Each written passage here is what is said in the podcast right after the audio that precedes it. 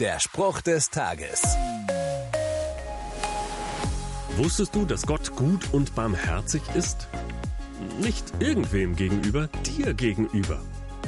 Im Psalm 23 steht, Gutes und Barmherzigkeit werden mir folgen mein Leben lang. Und ich werde bleiben im Hause des Herrn immer da. Nichts und niemand kann dich von seiner Güte und Barmherzigkeit trennen. Du bist ein Verfolgter. Gottes Güte und Barmherzigkeit folgen dir wie dein Schatten.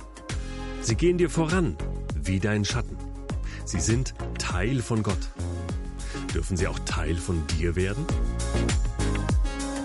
Der Spruch des Tages steht in der Bibel. Bibellesen auf bibleserver.com.